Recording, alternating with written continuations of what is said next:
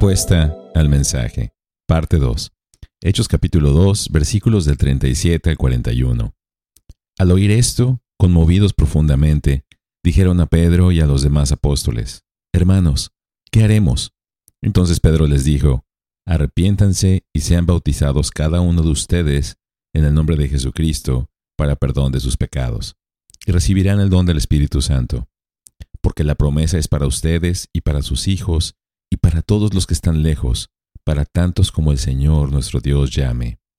Y Pedro con muchas otras palabras testificaba solemnemente y les exhortaba diciendo, Sean salvos de esta perversa generación.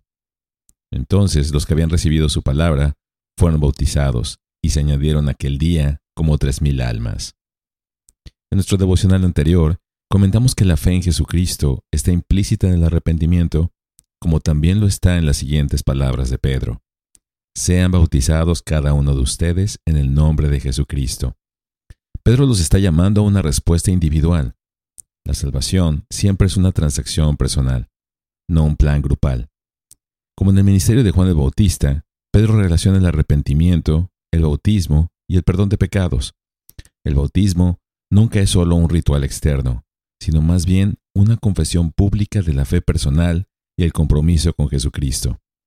Aquellos que argumentan que debe ser bautizado para ser salvo utilizan este versículo como su texto base, pero ignoran tanto el contexto de este versículo como el testimonio abrumador de las Escrituras, que la salvación es por gracia mediante la fe y que las buenas obras, como el bautismo, son el resultado de la salvación.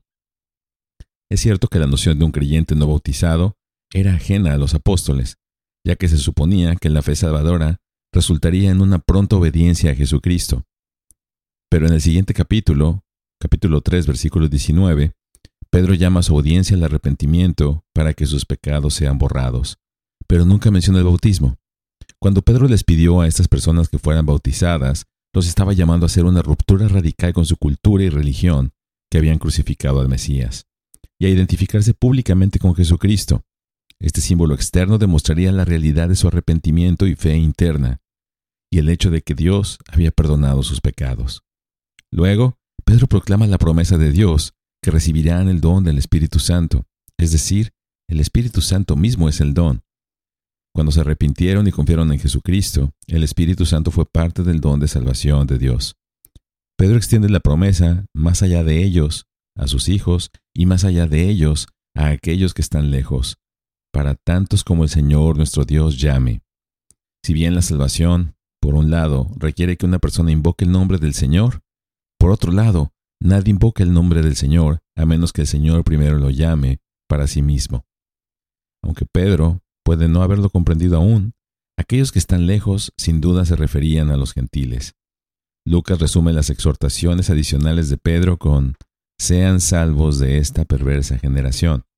La salvación siempre exige una ruptura radical con nuestra cultura impía. El resultado, tres mil almas salvas. Gran parte del evangelismo moderno intenta hacer que convertirse en cristiano sea lo más fácil posible.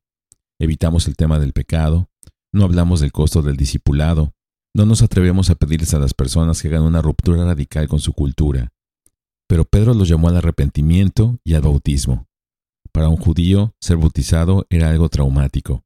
Generalmente consideraban el bautismo como un rito para conversos gentiles o para pecadores notorios, no para judíos buenos.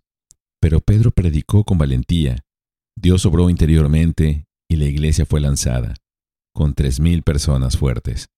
El mensaje de Pedro en pocas palabras fue, Dado que Dios ha hecho a Jesús tanto Señor como Cristo, quien juzgará al mundo, los pecadores deben arrepentirse. Bendiciones.